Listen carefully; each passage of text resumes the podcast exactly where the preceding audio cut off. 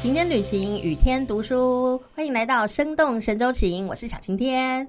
不知道你有没有打麻将的这个习惯呢？因为疫情的关系，我们呢有一阵子还不能打麻将呢，哈，因为会群聚 哦，所以呢很多朋友感觉痛苦哦。现在应该是可以打麻将了，但是呢，你知道吗？台湾在二零二二年呐就成立了一个政党。认真的不是打游戏的哦，叫做麻将最大党，它有党徽哦，哦，它党徽呢就是一个发，就是 麻将牌里面呢有一个发字哦，就发财的发，旁边呢就有一些呃花朵的装饰哦，那而且明年可能也要选立委，因为它成立了一个政党哦，有兴趣的大家可以自己搜寻看看哦。那我们等一下也会跟大家分享一些你意想不到的爱打麻将的古人哦。那现在呢打麻将啊。可能就会成为运动员哦。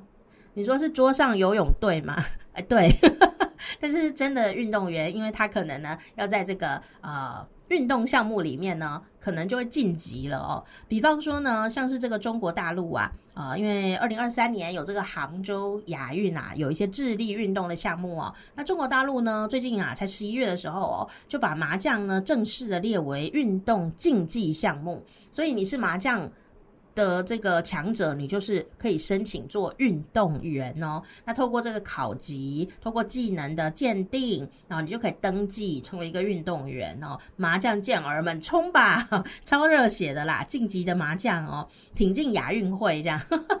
麻将国家队哈，有人全家都去报名哎，好，希望他都赢啦。如果全部人都都输翻的话，那就是一门英烈了。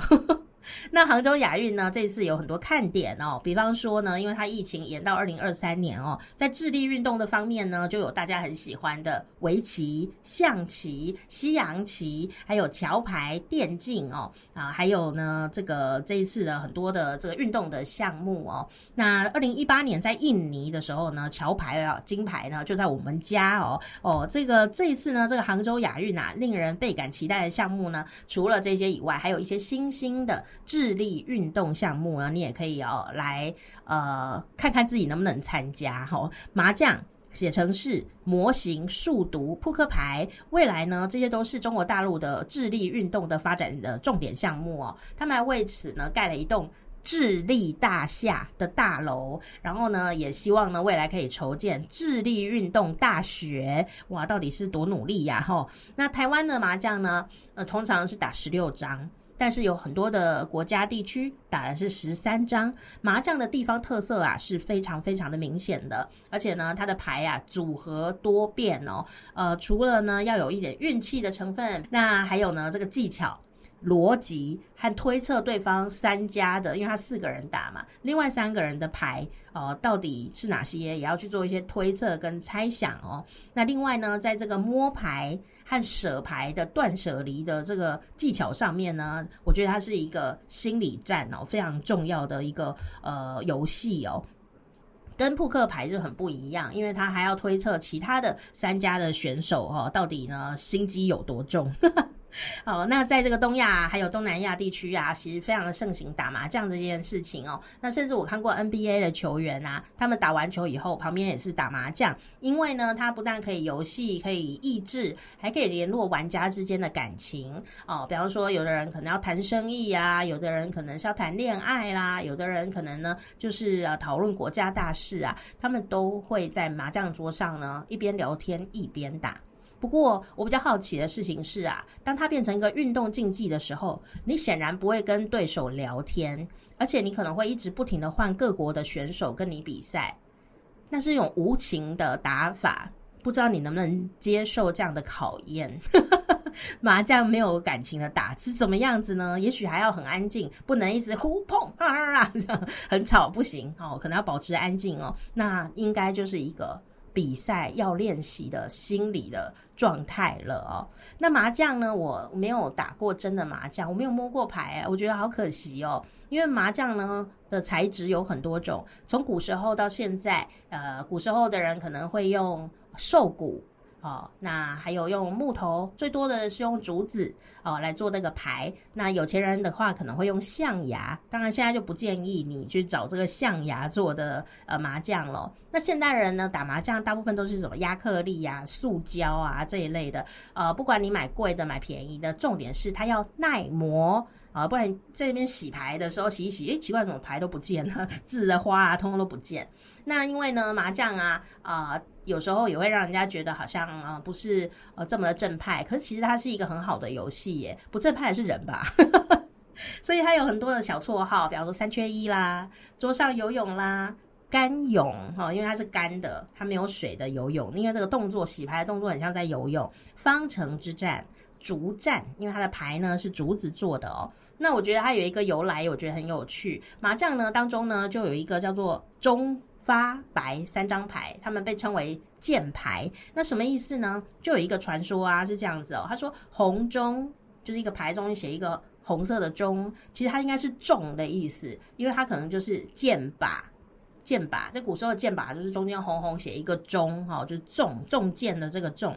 哦，然后呢，这个发也不是发财的意思，这个发指的是发箭，就是让你要射箭的意思。白板就是没射中哈，你的靶就是白白的哦。那随着这个麻将的演变呢，其实这个跟箭术有关系的就呃不见了哦，但是留下了这个名字，就是叫做箭牌，所以我觉得很有趣哦。那因为麻将的由来实在太多种了哦，有人就说跟《水浒传》有关系啦，有人跟捕鱼有关系啦，哦，有人呢就。说跟麻雀有关系，我个人是比较相信麻雀说法哦。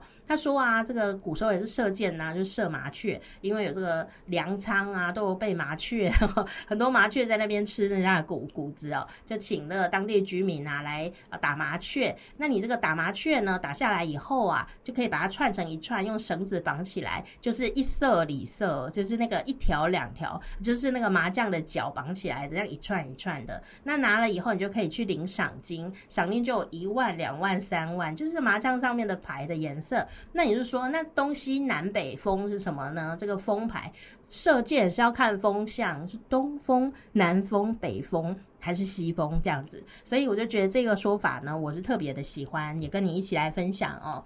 但是呢，古人真的是很有趣，热爱麻将的古人到底有哪些？他们的原因很不一样哦。通常你只要搜寻古人爱打麻将，第一个出现的是李清照。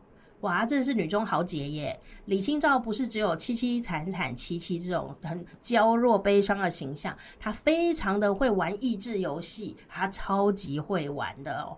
那麻将呢？哦，虽然当年不叫麻将，但是她就非常爱打麻将的人哦。但她并不是喜欢赌钱，她是觉得这个。